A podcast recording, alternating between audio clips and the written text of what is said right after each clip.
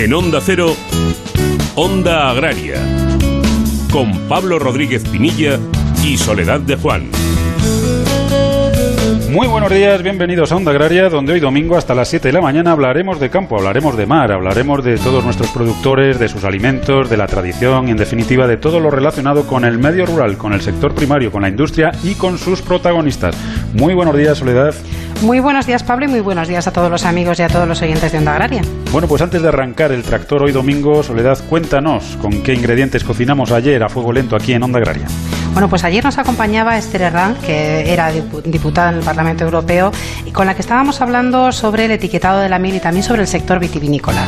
Hablamos también del paisajismo en el medio rural con Felipe Díaz de Bustamante, director del estudio de paisajismo Jardines de Campo, y la importancia, pues precisamente, de que esos jardines estén en concordancia con el medio y lo que, y sobre todo un tema importante, y es que cada vez gustan más y la gente cada vez prefiere buscar un poco más esa naturaleza, ¿no? Hablábamos también, pues, de la actualidad que nos dejaban las redes sociales con Alfredo los resultados de una primera campaña de trampeo para la Vespa velutina en el municipio de Llanes. Nos acompañaba Juan Valladares y recorríamos un poco lo que ha sido el año 2019 para el seguro agrario con la ayuda del presidente de Agroseguro, don Ignacio Machetti. Bueno, ya saben que si no pudieron escucharlo ayer, pues les tienen muy facilito. No tienen más que entrar en www.ondacero.es. Ahí en programas buscan Onda Agraria y cuando vean la fotografía de Soledad y la mía, pues pinchan y ahí ya pues ven todos los programas que pueden escuchar o que pueden descargar. Lo que es obligatorio es que lo hagan, ¿no? Ya da igual si no lo pudieron hacer ayer, pues que lo hagan en otro momento, pero hay que escuchar Onda Agraria, eso seguro. Bueno, Soledad, ahora sí, cuéntanos eh, las coordenadas que le metemos hoy al, al GPS del tractor. Bueno, pues vamos a empezar este programa de domingo repasando la actualidad que nos ha dejado esta semana. Vamos a hablar después con don, con don Alberto Fernández Lop desde el programa Agua de WWF con quien queremos tratar la agricultura y la ganadería ante el problema del cambio climático. Vamos a recorrer el sector hortofrutícola con la ayuda de Paco Seba, que le conocen ya a todos ustedes, periodista agroalimentario, y Elisa Plumet nos trae unos datos interesantes en el dato de la criba, los datos del informe de la alimentación en el hogar. Con César Marcos eh, apuntaremos las citas fundamentales para la semana próxima dentro del sector agroalimentario en La Marea, la sección que dedicamos cada domingo al sector pesquero, vamos a celebrar el Día de la Gente del Mar, que fue el pasado día 25 de junio, y además queremos conocer las conclusiones de unas jornadas técnicas Expomar bajo el lema La pesca es un sector esencial y ahora qué. Nos acompañará el secretario general de Cepesca, que es Javier Garat. Y vamos a disfrutar de los higos de Almoraín, en Cáceres, en España, que bien me sabes, con la ayuda de Marcos Galván desde Onda Cero Alcázar de San Juan. Terminaremos, como siempre, con nuestro amigo Jorge hablando del tiempo. Bueno, pues queda antes de arrancar, Soledad, que nos digas cómo pueden contactar con nosotros los oyentes. Lo más sencillo, onda agraria arroba onda cero punto es y redes sociales, en Twitter y en LinkedIn, Onda Agraria. Y ahora sí, una vez marcada la linda y reconocido el terreno, arrancamos el tractor, arrancamos Onda Agraria y lo hacemos cosechando la actualidad de la semana.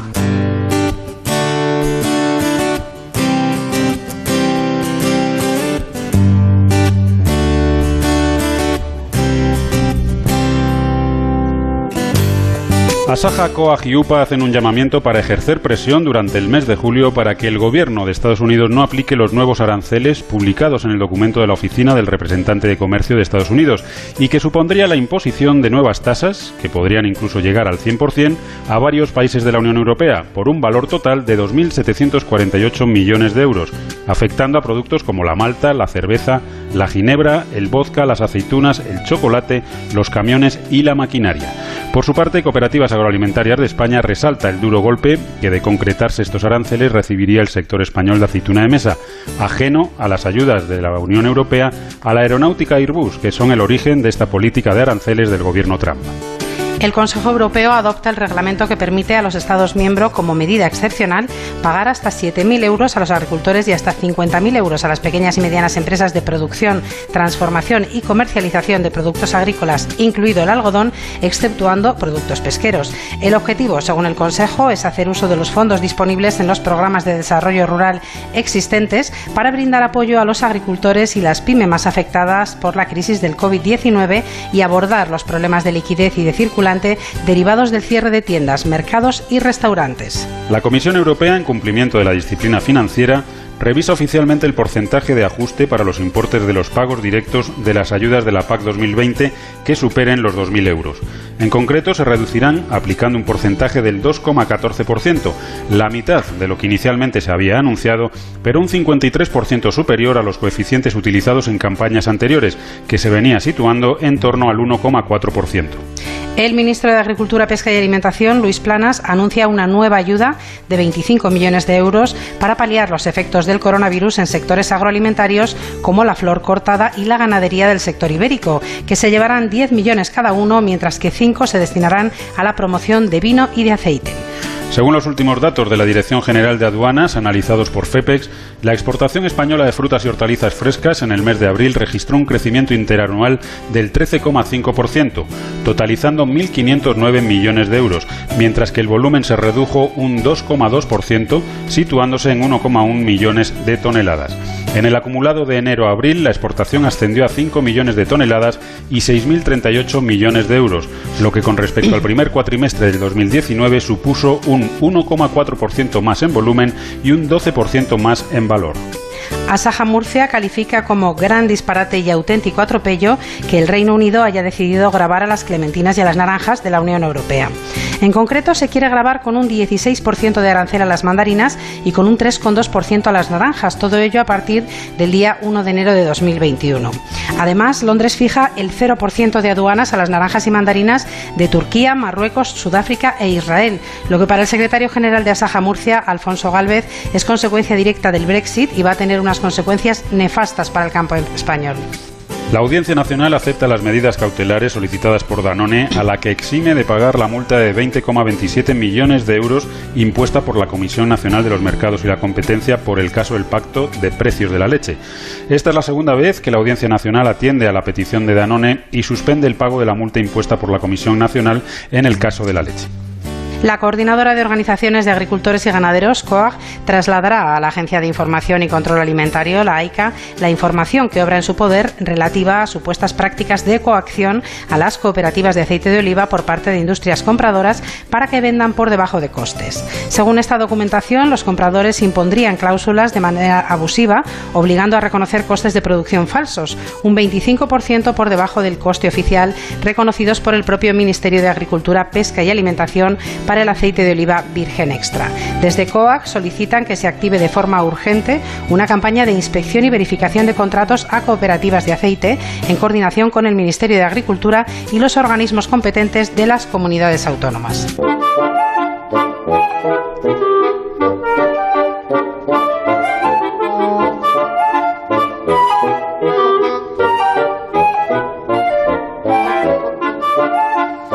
Pues hay una cuestión que queremos abordar hoy aquí en Onda Agraria, que es eh, cuál es el papel de la agricultura y la ganadería ante el problema del cambio climático. Yo creo que, que, el que hay cambio climático es una realidad, otra cosa es el uso que se haga de ese cambio climático a nivel político y a nivel social, pero todos los que están en el campo al final pues saben que los ciclos de los cultivos pues de una forma u otra han cambiado, las cosechas pues se han adelantado, en fin, una serie de cuestiones que se pueden achacar a ese cambio climático. Pero queremos saber en esos cambios, qué papel juega la agricultura y la ganadería, si realmente son tan nefastas como desde algunos colectivos nos quieren hacer ver.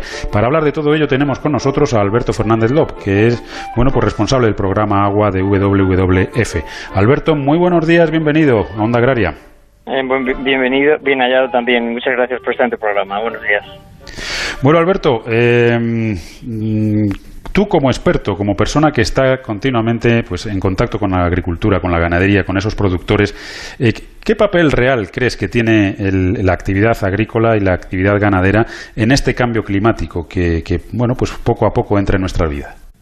Bueno, hay que ponerlo en su contexto eh, a nivel mundial y también en España. Eh, la contribución de los gases de efecto invernadero que hace la agricultura está entre el 8 y el 11%, con lo que se deduce automáticamente que el mayor esfuerzo de la sociedad tiene que volcarse sobre los sectores que están contribuyendo más. Por ejemplo, los motores de combustión a todos los niveles, la industria, etcétera, ¿no? Y evidentemente, pues eh, la agricultura como un sector más, pues tiene un doble papel ante esto, ¿no? Por un lado, la mitigación, es decir, de qué manera puede contribuir dentro de su parte alícuota a corregir las emisiones de gases de efecto invernadero y, por otro lado, la adaptación, que es lo más importante, porque en este caso los agricultores y ganaderos están en, la intemperie y son los primeros que van a, sufrir en su práctica agraria y en, su propio eh, interés el, los cambios que se, que se conocen del, por, el clima. Por ejemplo, eh, la, tanto la Unión Europea establece que para la región mediterránea pues había, va a haber una menor disponibilidad de agua, un aumento del riesgo de sequía con la aparición de olas de calor, un aumento de la erosión del suelo, una disminución del periodo vegetativo ¿no? y el rendimiento de los cultivos. Esto es muy, muy importante porque va a afectar a la calidad y también va a haber una reducción de zonas óptimas para el cultivo porque estamos nosotros en el límite, entre comillas, del desierto. Entonces, evidentemente, eso va a tener una, una influencia. Mm, como tú comentabas, eh, ya hay un montonazo de ejemplos, de casos en los que estamos viendo que el cambio climático está afectando al proceso natural, normal de producción de, un agricultor. Y entonces estamos viendo, por ejemplo, que la viña tiene tres eh, semanas más eh, de adelanto en la, cosecha. Entonces el periodo de trabajo, de maduración de la uva se reduce y entonces está desacoplada la, maduración alcohólica y la fenólica. Y entonces eh, vamos a tener un problema realmente. También están apareciendo viñedos en zonas que tradicionalmente no había, ¿no? Están haciendo ya vinos espumosos en Inglaterra, por ejemplo, ¿no? En cuanto a los cereales, mm, bueno, todo esto son trabajos y estudios que realmente eh, constatan la, fragilidad de estos cultivos. Por ejemplo, que son muy vulnerables al cambio climático porque estos cereales, mm, si hay días con temperaturas máximas a 30 grados en el mes de mayo, mm, bueno, pues pueden perder la cosecha porque está, es el momento en que se llena el grano y es fundamental. O, por ejemplo, el girasol también está muy afectado porque el proceso de llenado de la pipa pues coincide en momentos de, mucho más calor que, antes, e igual que las forrajeras muy afectadas por el estrés térmico en mayo que aumentan la, demanda evaporativa. Podemos poner muchos ejemplos que, realmente bueno pues nos llevaría mucho tiempo, pero pero sí que hay una evidencia de, todo esto, ¿no? Alberto, muy buenos días. buenos días, Soledad. El cambio climático está ahí y desde luego los agricultores y los ganaderos tienen que adaptarse y son muchos los, ejemplos que, nos ponías y muchas las, circunstancias a veces complicadas que se van a encontrar. Pero a mí me gustaría que nos hablaras sobre otro tema interesante que es cuando nos comentabas la posibilidad de la agricultura también eh, en su función de mitigación de ese cambio climático. Bueno, la mitigación es muy concreta. Hay que ser muy muy honestos. Es decir, en un proceso de cultivo pues eh, cuando estamos eh, recogiendo el cultivo, eso se va a quemar. De alguna manera puede quemarse en el campo, en el suelo y también en nuestro estómago, evidentemente, emitiendo CO2. Es decir, los cultivos herbáceos, sobre todo, pues tienen muy poco que hacer a la hora de mitigar el cambio climático. Los leñosos sí que pueden tener una pequeña parte, porque en el momento, ese año, esos dos años iniciales, sí que se produce una fijación de carbono en esas estructuras eh, vegetales del tronco y de las ramas. A partir de ahí, la poda y el manejo pues hacen que pues la, oxidación de, esa materia orgánica que crece cada año pues sea muy eficiente y evidentemente pues la, eh, los acuerdos de París y los acuerdos de Río pues consideran que son eh, emisores prácticamente nulos, ¿no? hay algunos sectores que son especialmente mm, bueno, más activos en el tema de, la, de, de posibilidades de la mitigación. Por ejemplo, corregir la deforestación en, las zonas eh, tropicales y también en la medida de lo posible en, nuestro país, aprovechando mm, bueno pues setos, lindes, eh, cursos de agua y todo eso va a fortalecer el suelo y las posibilidades de, del cultivo. Y luego también mm, hay mucho que, hacer también en la ganadería intensiva de vacuno, efectivamente porque los gases de, metano, que son 25 veces más potentes que el CO2 de efecto invernadero, y el manejo de los estiércoles, ¿no? Mm, con la eliminación de óxido nitroso, que, que, son aproximadamente 300 veces más fuerte el efecto invernadero de, que el CO2, pues hay que intentar eliminarlo. Me consta que la, industria está trabajando en ello, están sensibilizados, lo suyo es ayudar, es ahí donde tenemos que poner, eh, como dijimos con el tema del transporte y la industria, la mayor la mayor intensidad de ayuda ¿no? a mitigar. Bueno, y sobre todo cada uno tiene que ser responsable proporcionalmente de lo que de lo que hace y lo que no es admisible es que nos quieran vender que la agricultura y la ganadería tienen un porcentaje de culpa muy superior al de otras industrias y al de otras actividades que, que nunca se ponen encima de la mesa y que nunca se, se cuestionan, ¿no? Yo creo que es ahí donde está el campo de, de batalla y donde realmente pues pues los que pertenecemos a este sector tenemos que, que bueno pues pues decir hasta aquí hemos llegado somos responsables hasta aquí y, y nosotros estamos trabajando para ser cada día un poquito menos responsables de ese cambio climático, pero no nos hagan más responsables ni, ni digamos, intoxiquen a la, opinión pública con esas opiniones sobre el sector agrario, porque lo cierto es que no es, no es una realidad. En cualquier caso, agradecemos enormemente a Alberto Fernández Lop desde WWF que nos haya acompañado, sobre todo con ese mensaje de, entendimiento y ese mensaje, pues, pues yo creo que tranquilizador también, ¿no? El, saber que se está trabajando en esa línea, que no somos tan malos como dicen y que, bueno, que, la, clave está en seguir avanzando en, un, en ese objetivo. Alberto. Pues nada, encantado. Cualquier día que quieras podemos hablar de cómo puede adaptarse el agricultor y el ganadero al cambio climático con, medidas de diversificación del suelo, de desertificación o infraestructuras para el ganado que pueden ayudar mucho en, en, ese, en, ese mal llevar el cambio climático que tienen los agricultores. Pues hablaremos de ello con total seguridad. Un abrazo, Alberto. Un abrazo muy fuerte. Hasta luego.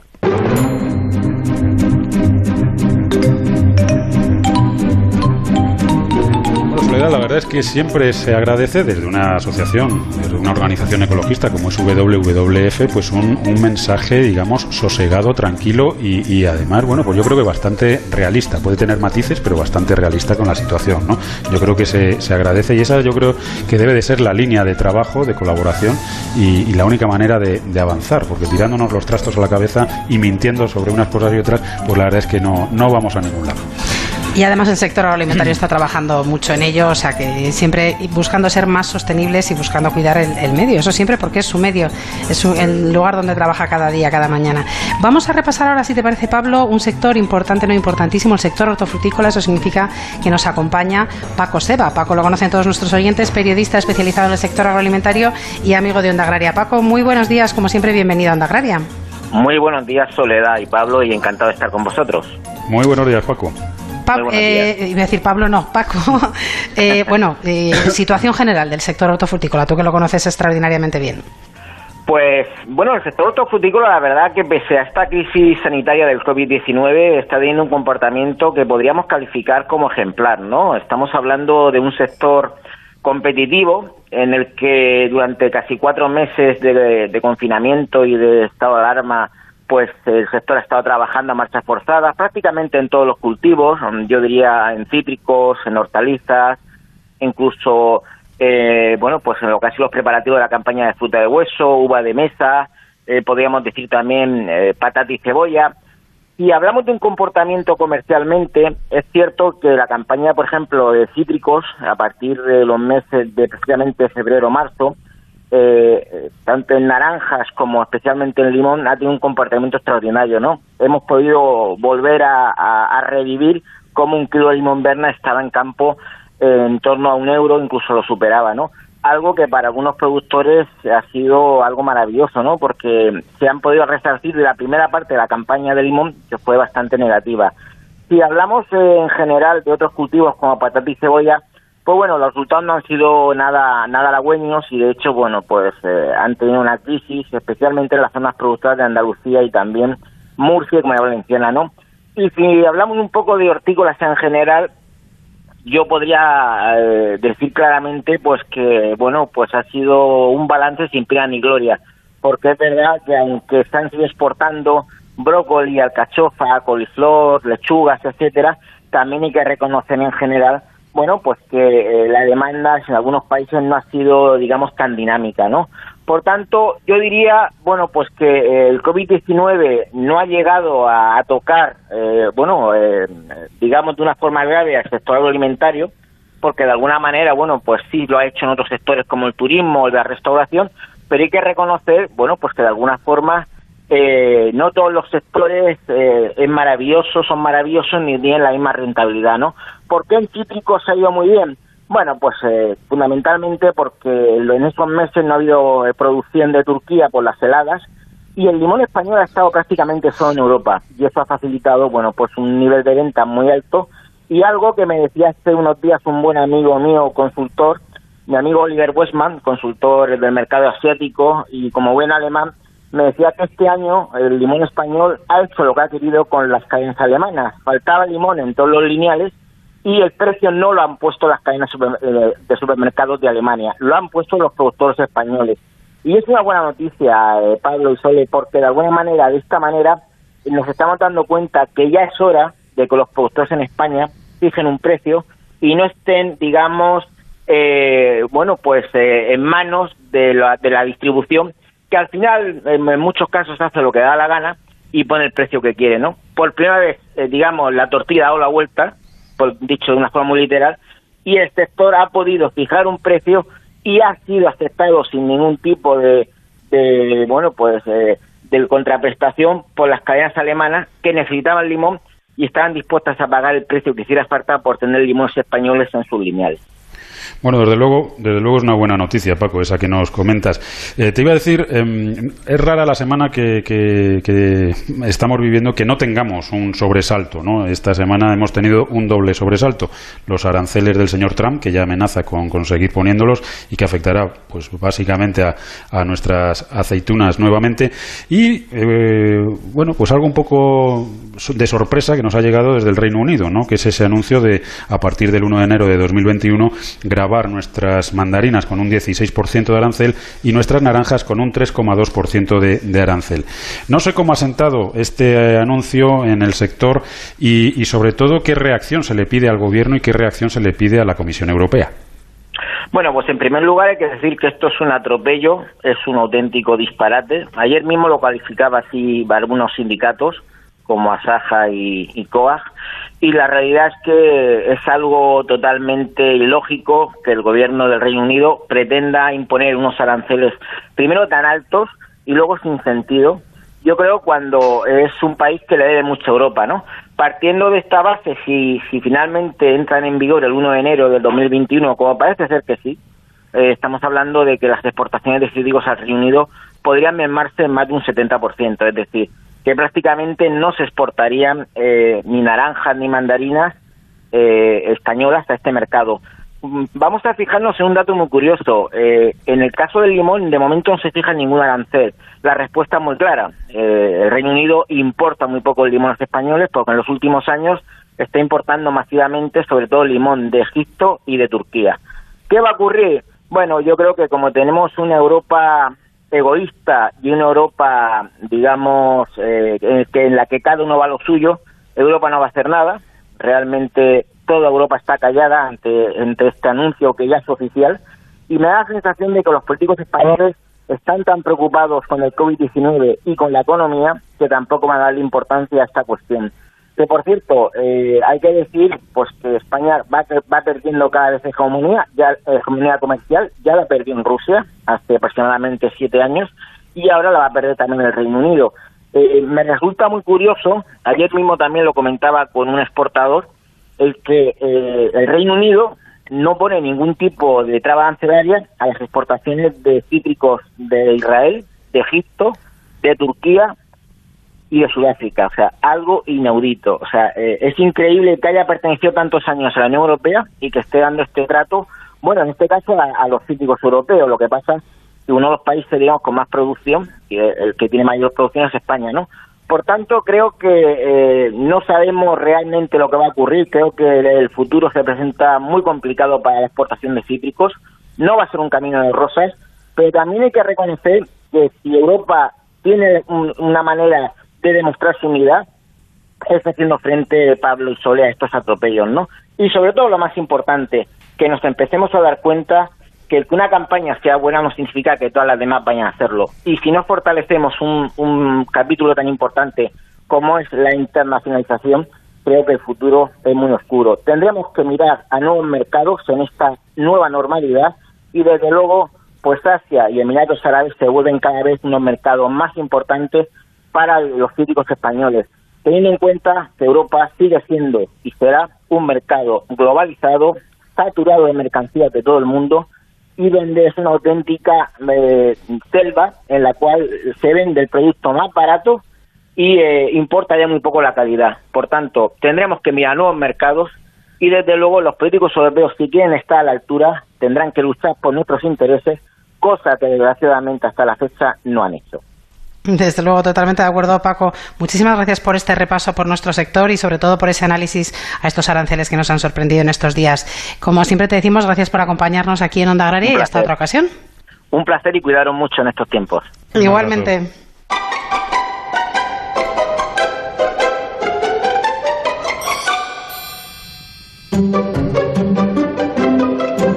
Verdad es que la, Comisión Europea tiene ante sí una gran oportunidad para realmente defender al productor, no solamente de lanzar esas propuestas bucólicas y, bueno, pues, pues del campo a la mesa y de la biodiversidad, sino también de defender ante el atropello de los aranceles del señor Trump al sector agroalimentario y este nuevo atropello de los del Reino Unido al producto español concretamente, ¿no? Bueno, pues estamos dejando mercados muy importantes en manos de competidores y yo creo que eso la Comisión Europea y el Gobierno de España tienen que empezar a, controlarlo y a luchar contra ello.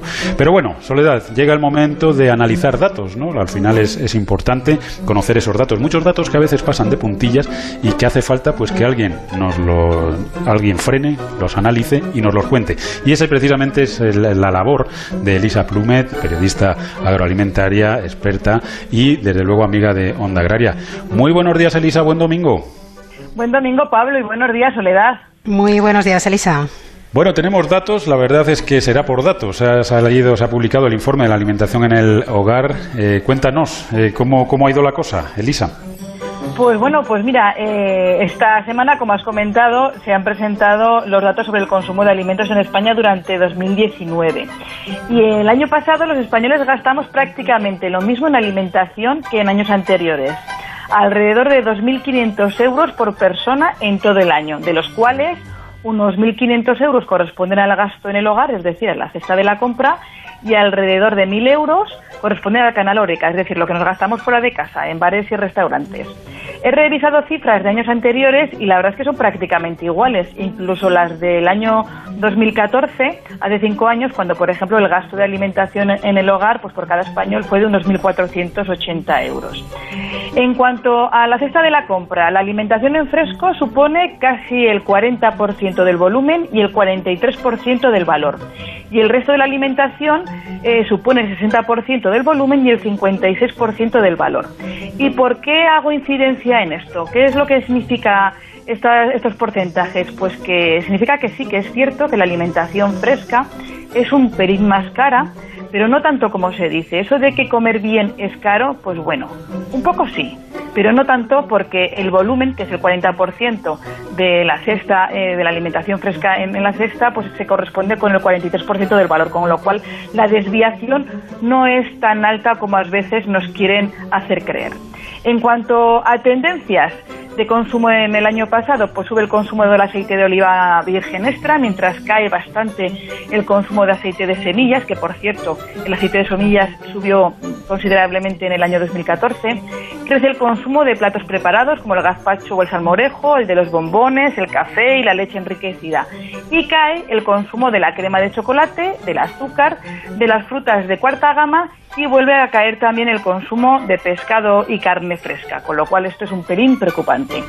Entre el ranking de los 15 alimentos top dentro del hogar, pues el, primero con bastante diferencia es las ensaladas verdes, que parece que es el plato pues con, más mm, interés para, para los españoles y a bastante distancia están las pizzas, en segundo lugar para que veáis un poco la, gran diferencia, ¿no? Primero las ensaladas, pero en segundo lugar están, están las pizzas.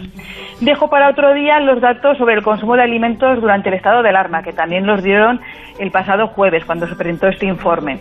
Aunque quiero aprovechar y cerrar una cuestión que dejé abierta hace unas semanas. No sé si os acordáis que según la FAO, los alimentos en España habían subido alrededor de un 4% y el Ministerio aquella misma semana decía, el Ministerio de Agricultura decía que no, que los alimentos, el precio de los alimentos no había subido. Pues bueno, en la web del Instituto Nacional de Estadística, del INE, se puede ver que el IPC, el índice de precios al consumo de mayo, los precios de la alimentación habían subido entre un 2,3% y un 5,4% respecto al año pasado, dependiendo del tipo de alimentos. Y esas propias estadísticas del INE también indican que en abril hubo un incremento de 1% que es muy poco, en el precio de los alimentos. Así que, bueno, el Ministerio de Agricultura y Distribución de la Alimentación nos dicen que los alimentos, el precio no subieron durante el estado de alarma, pero otras fuentes, como la FAO y el INE, pues afirman que sí. Así que cada uno haga memoria de sus compras y mire su bolsillo durante el estado de alarma y saque sus conclusiones. Bueno, pues ahí están. Ya saben que no hay dato que se le resista a Elisa y ahí pone pues luz sobre taquígrafo, ¿no? Luz y taquígrafo se suele decir, ¿no? Ahí yo creo que me, he liado. Pues sobre, sobre lo que son unos datos, ¿no? Y datos importantes. Preocupante, como decías, Elisa, esa disminución del consumo de pescado y de carne fresca y desde aquí hacemos un llamamiento a todos nuestros oyentes.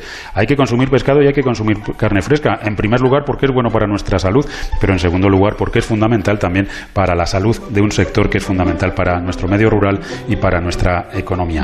Elisa, que pases un buen domingo y hasta la semana que viene. Pues igualmente aprovechar el domingo, que para eso madrugamos. Eso haremos. Un, saludo. Un saludo. Pablo Rodríguez Pinilla y Soledad de Juan, Onda Agraria. ¿Estás pensando en perder unos kilos? En Adelgar estamos haciendo uno de los mayores descuentos que hayamos hecho nunca. Y ahora te pagamos 20 euros por cada kilo que pierdas con nosotros. Sin letra pequeña, sin dietas milagro ni pastillas. Pide tu cita informativa gratuita en el 91 577 4477 y en adelgar.es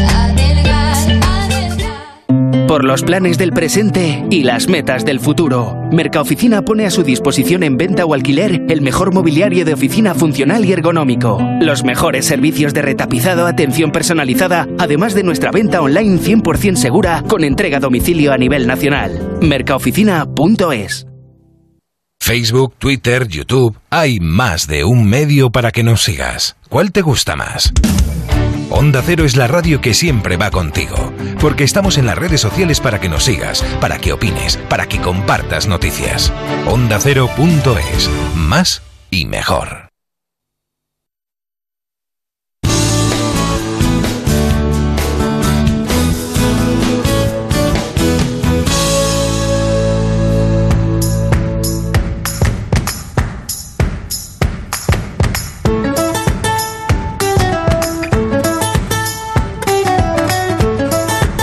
De vuelta. Recuerden que están escuchando Onda Agraria, que están en Onda Cero y que estaremos con todos ustedes hasta las 7 de la mañana hablando nada más y nada menos que de campo y de mar.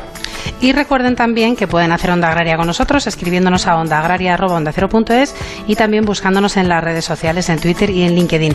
Y si necesitan escuchar el programa en otro momento, muy fácil también entrar entre www.ondacero.es, buscar en programas, pinchar en Onda Agraria y elegir el sábado o el domingo que quieren escuchar o descargarse.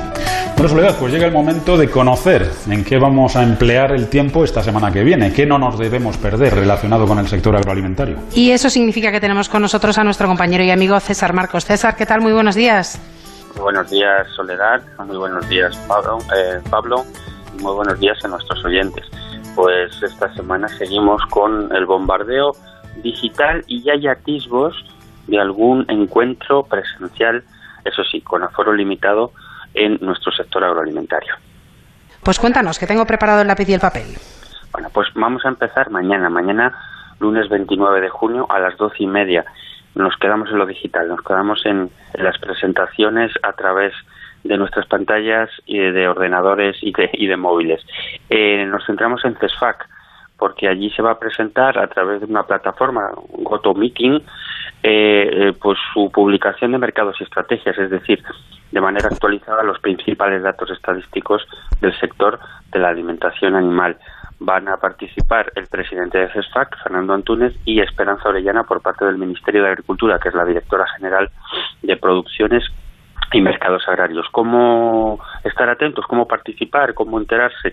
Pues a través de cesfac.es, allí hay una pestañita en la que se puede uno apuntar para eh, estar atento y, a, partir de las dos y media de mañana lunes, pues enterarse que cómo está el, estado del sector de alimentación animal sería el lunes 29.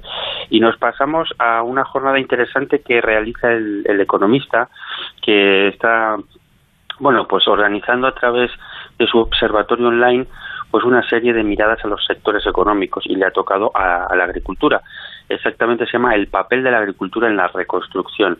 La hora 10 a once y media. A partir de en esa horquilla de tiempo, pues se van a participar personas importantes además del sector eh, nuestro, como es eh, Fernando Miranda, que es el secretario general del Ministerio de Agricultura, Pesca y Alimentación, el, director de la división Crop Science y Iberia del clúster mediterráneo de Bayer, Protasio Rodríguez, Pedro Gallardo, ha sido nuestro programa presidente de la Alianza por una Agricultura Sostenible, y Roberto García Torrente por parte de Cajamar. Y Gabriel Trenzado, director del área internacional de cooperativas y también de la Unión Europea de, de nuestras cooperativas agroalimentarias. Como digo, de 10 a 11 y media el día 30 de junio, el economista yo creo que va a hacer un repaso bastante importante en cómo, cómo va a ser el pulso en nuestro, en nuestro sector. Y nos pasamos el 1 de julio, que tenemos dos eventos importantes, curiosos, y uno, como he dicho, un atisbo ya de estar in situ en los en las reuniones, en las ruedas de prensa. Nos vamos a Andalucía, aunque estaremos cada uno de nuestra casa. Será el miércoles 1 de julio, a partir de las diez y media, pues aquí va a tener lugar pues una jornada que, centrada en la innovación del cereal. Exactamente es la, jornada para el fomento de políticas innovadoras y sostenibles en cereal en Andalucía.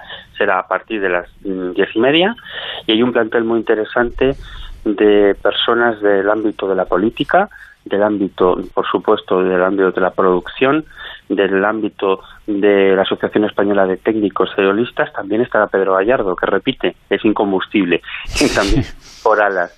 Javier Trenzado también por parte de cooperativas y Javier Alejandro por parte de UPA.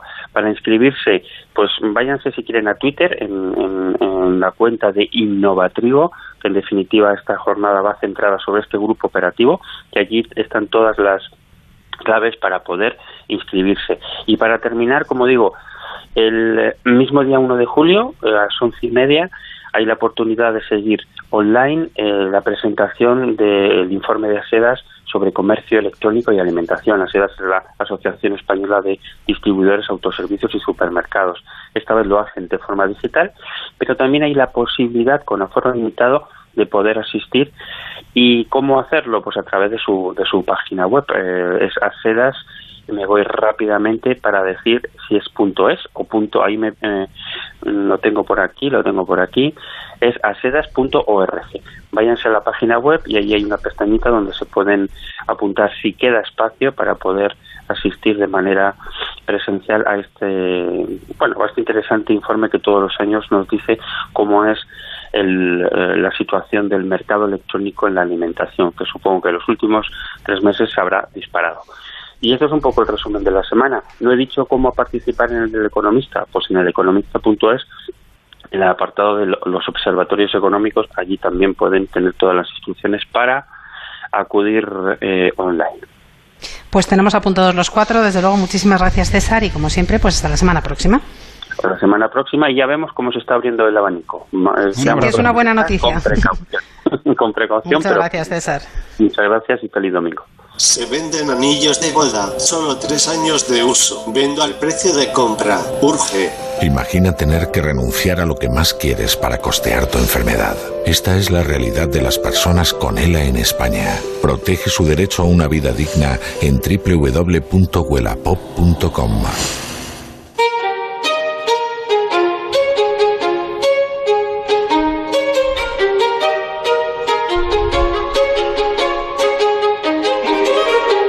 Bueno, pues llega el momento de hablar del sector pesquero. Esta semana pasada, concretamente el jueves, se celebraba el Día de la Gente del Mar, uno de los días más importantes de, este sector, por supuesto. Y además se celebraba la vigésimo séptima Jornada Técnica Expomar bajo el lema La pesca, un sector esencial. ¿Y ahora qué? En todo ello, por supuesto, estuvo presente Javier Garad, secretario general de Cepesca, y con él queremos pues comentar eh, pues, las novedades y qué se debatió en esos, en esos foros. Javier, muy buenos días, bienvenido a Onda Agraria, como siempre. Buenos días, muchísimas gracias. Bueno, Javier, en primer lugar, eh, hacer una mención a ese Día de la Gente del Mar. Importante, desde luego, tener en cuenta lo que es la parte social del sector pesquero. Claro que sí, y, recordar una vez más el papel de nuestros héroes ocultos, de los que se habla muy poquito, salvo en este programa y algunos más, que son nuestros pescadores que han seguido eh, durante todos estos meses de pandemia trabajando y suministrando los pescados y mariscos tan ricos a nuestros consumidores. Desde luego, desde aquí un abrazo a, todos ellos, por supuesto. Eh, Javier, se celebraron la vigésimo séptima jornada técnica Expomar. Eh, cuéntanos qué es Expomar y qué conclusiones pues, se pueden sacar de, estas jornadas. Expomar es una feria que se viene celebrando desde hace 27 años en Burela y que tiene ya una gran tradición en el sector pesquero. Está organizada por las entidades que conforman el sector pesquero allí y por una fundación, que es esta Escomar, donde también participa el, ayuntamiento, y que año tras año reúne físicamente en Burela a un montón de gente del sector pesquero y da un repaso a los temas de actualidad. Este año, por primera vez, se ha tenido que hacer de forma virtual. Los temas principales, pues repaso a, la situación general del sector, sobre todo ahora eh, especialmente afectados por, por la pandemia, y con un toque especial Brexit, eh, porque invitamos al, presidente de nuestra organización de ámbito europeo, EUFA, organización que creamos en su día para defender los intereses de los países europeos pesqueros en el tema Brexit. Bueno, pues la verdad es que es una, una, feria que ha venido en un momento oportuno porque son momentos complicados para todo el, sector pesquero, desde luego, y, esperemos, esperemos que, bueno, pues que vengan tiempos mejores para, para, la pesca. Nos comentaba hace unos minutos Elisa Plumet, que es colaboradora del programa y experta en, en agroalimentación, bueno, pues ha analizado los datos del, del, informe de alimentación en el hogar 2019 y nos comentaba esa bajada del consumo de, de pescado, eh, del pescado fresco. Em, ¿Qué le decimos al oyente de Onda Agraria, Javier, para, para que incluya todavía más el pescado en, su dieta? Llevamos una tendencia preocupante en los últimos 12 años. Eh, el consumo de pescado en hogares ha bajado más de un 20%. Eso es algo que debería hacer reflexionar a los españoles, a la sociedad española, que parece que nos estamos alejando de la dieta mediterránea, de la dieta atlántica, que incluye, mm, siempre ha incluido el, los pescados y mariscos como un elemento fundamental. Por eso, por cierto, estamos pidiendo la reducción del IVA al gobierno, y que lo pase del 10 al 4%, como ya tienen otro producto de alimentos de primera necesidad y, el, desde luego el, pescado lo merece. ¿Y por qué tienen que consumir pescado? En primer lugar, porque eh, por la salud de los propios consumidores. Está demostrado que el consumo de pescados y mariscos ayuda a prevenir un montón de enfermedades. Eh, por un lado, las, relacionadas con el corazón, ahí para reducir el colesterol y los triglicéridos es fundamental, pero también enfermedades degenerativas, como las demencias, artritis o, diabetes. Y además se reduce considerablemente el riesgo de padecer cáncer de mama, de próstata, eh, de páncreas o, de colon. Y una cosa muy importante eh, de cara a las mujeres que están embarazadas o que piensan estarlo. Está demostrado científicamente que la ingesta de pescado durante la gestación incrementa en una media de 6 puntos, 6 puntos, el cociente intelectual de los hijos. Bueno, yo creo que con estos datos y con estos argumentos mm, hay motivos más que suficientes para que los consumidores vuelvan a consumir masivamente pescados y mariscos. Pues desde luego que sí, y que el Gobierno siga apoyando a un sector que se lo merece y, por supuesto, que no retire el apoyo a la investigación ¿no? en, el, en el sector, que es fundamental para que todo esto vaya para adelante. Mm, hoy nos quedamos sin tiempo, Javier, pero hablaremos, hablaremos de, la inversión del Estado, del Gobierno, en, en, investigación en el sector pesquero, porque, bueno, la verdad es que podría ser más de la que, de la que hay, pero, pero de eso lo trataremos ya en otro, en otro programa hay que ayudar al IEO. El IEO se hunde. Lo trataremos en el próximo programa. Disfrutar comiendo pescado. Al Instituto Español de Oceanografía. Bueno, Javier, como siempre, muchísimas gracias por habernos acompañado y hasta otro día. Hasta otro día, muchas gracias. Pablo Rodríguez Pinilla y Soledad de Juan. Onda Agraria.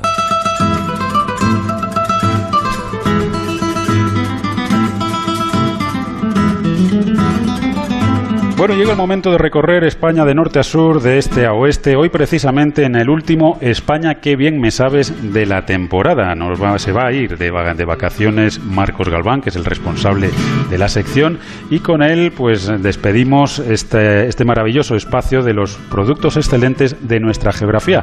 Y lo vamos a hacer, como bien decía Soledad al principio del programa, con los higos de Almoharín, desde la provincia de Cáceres. Y de todo ello, como siempre, nos habla Marcos Galván desde Onda Cero Alcázar San Juan. Muy buenos días, Marcos. Hola, ¿qué tal? Saludos, queridos compañeros Pablo Soledad y a todos nuestros oyentes de Onda Agraria. Estamos coronando temporada y lo vamos a hacer en esta España, que bien me sabes, en tierras extremeñas, concretamente cacereñas. Nos vamos hasta Almoarín, donde se pueden consumir los más ricos higos de España.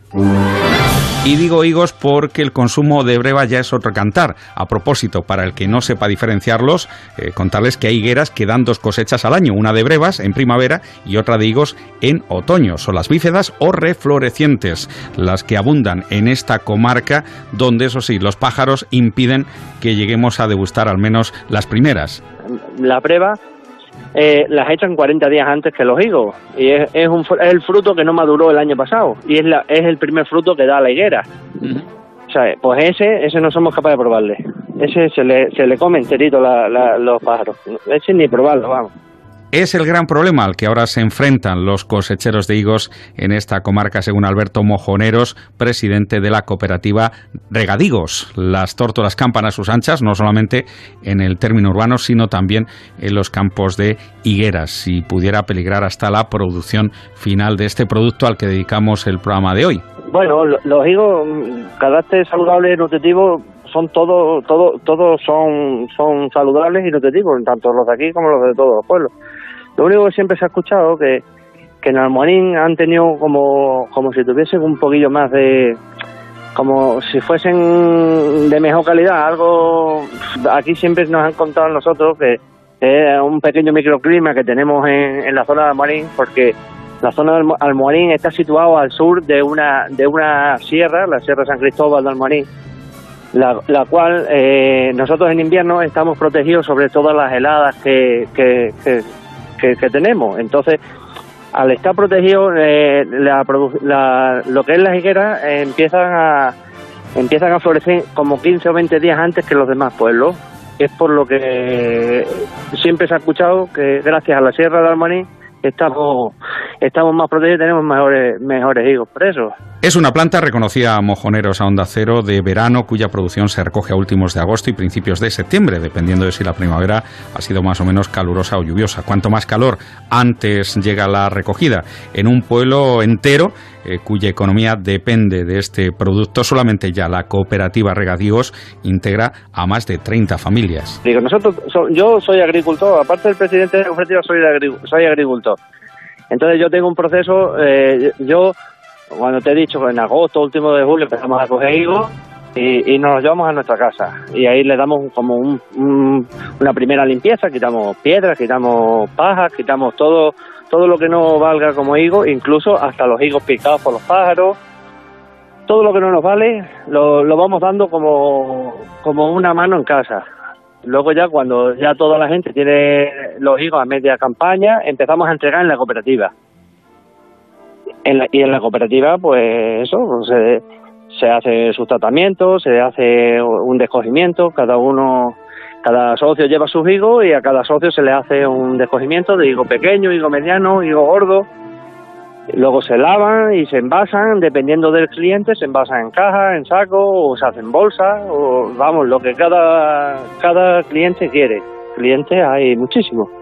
Para gustos los colores y así dan salida al millón de kilos que vienen produciendo, que esperan recolectar también en esta campaña si no se los comen las tórtolas o se los estropea alguna tormenta. Hace siete años que desde cooperativas como la que preside Alberto eh, vienen eh, incrementando exponencialmente la producción y su reto ahora es doblarla incluso. Sí, el, el mercado lo está demandando muchísimo. Lo que pasa es que ya sabemos cómo es esto del campo. Todo toda la demanda, la explotamos y al final pues seguramente caerá el mercado, como pasa en, en todas las producciones. Todo lo que se empieza a vender bien, en todo lo que hay mucha demanda, la gente se vuelve loca, empezamos a sembrar, no solamente en Almarín, porque Almarín es un, es un pueblo dedicado al higo, pero en muchas zonas donde no se sembraba higo se está sembrando ahora de todo. Por ello ya están trabajando en la creación de un sello de calidad protegido en su solicitud.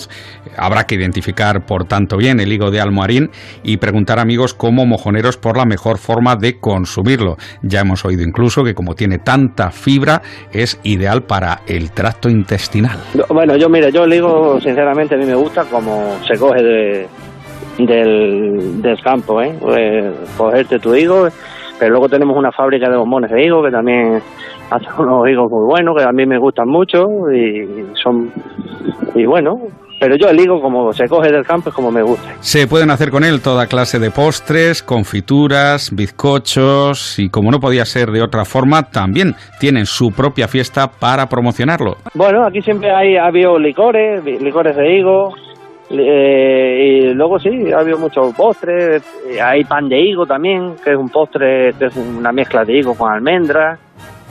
Sí, se mueve, ¿eh? mucha, de momento pues ahí se va moviendo bastante. Hombre, el higo está de moda ahora y la gente eh, no hace nada más que inventar.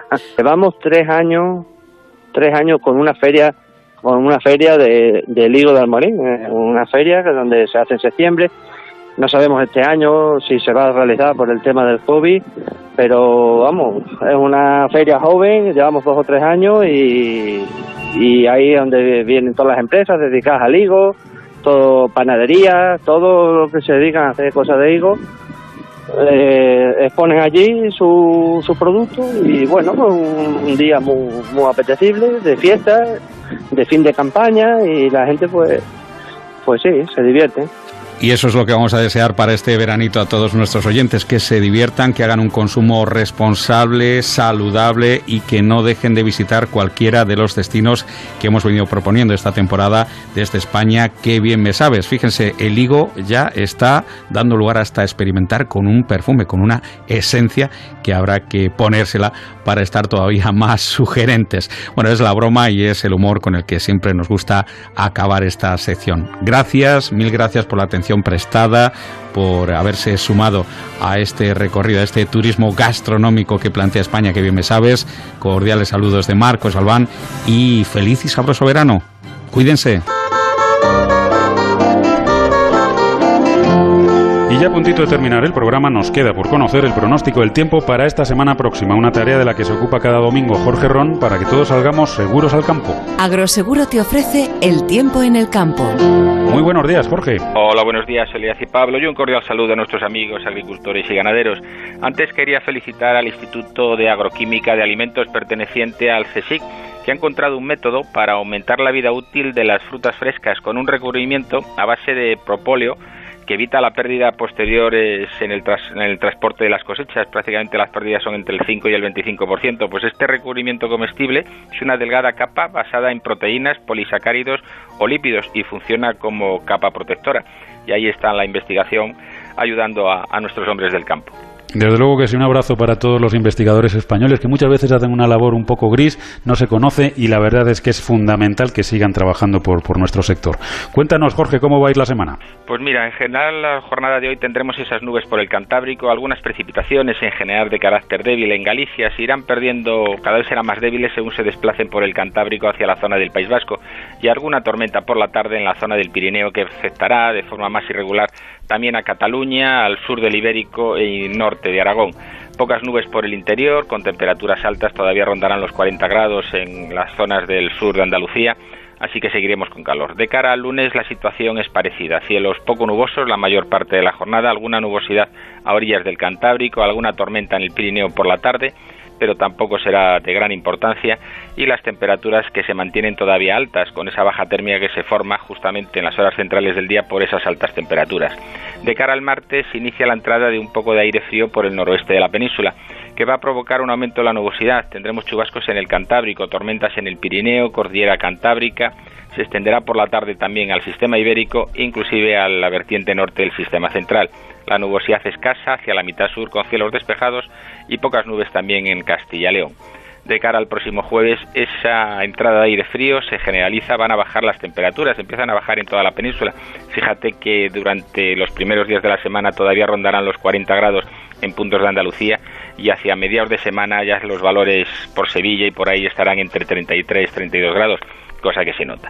Hablaremos de tormentas durante el jueves en Galicia y en el Cantábrico, también con precipitaciones, en general de carácter débil, pero esa llovizna y esas nubes sí se extenderán por toda la zona. Cielos poco nubosos en Castilla y León y cielos despejados en toda la mitad sur con vientos de componente norte. Para el viernes, nubes en el Cantábrico Oriental, alguna precipitación, en general de carácter débil, alguna tormenta en el Pirineo, pero poca cosa. Los cielos se mantendrán con pocas nubes, las altas presiones dominarán la atmósfera y las temperaturas se recuperan de nuevo. Así que fin de semana que tendremos un descenso hacia mediados de semana, a partir del miércoles, durará casi hasta el próximo fin de semana con valores más agradables y poca precipitación más que nada en el tercio norte. Pues hasta aquí la previsión para estos días. Jorge, que pases un buen domingo y hasta la semana que viene. Pues un abrazo para todos. Amaneces antes que el sol y conviertes la tierra en frutos y creas la lluvia. Y superas plagas y tormentas, y peleas contra viento, granizo, y cada día empiezas de nuevo. Eres de una naturaleza especial, por eso hay un seguro especial para ti. Agroseguro, más que un seguro. Y les recordamos que ahora es el momento de contratar el seguro de cítricos. Bueno, pues se nos acabó el tiempo. Recordarles que el próximo fin de semana, de 6 a 7 de la mañana, les acompañaremos también aquí en Onda Cero, en Onda Agraria, ya saben, para hablar de campo y de mar. Dani Solís estuvo en el control técnico a los mandos de la cosechadora. Soledad, hasta la semana que viene. Hasta la semana que viene a todos. Ya saben que Onda Agraria es el programa para los que trabajan en el campo y para los que les gustaría hacerlo. Y no olviden que estén donde estén, díganlo. Yo escucho Onda Agraria. Que disfruten del domingo y que no se les haga muy larga la semana. Hasta el próximo sábado.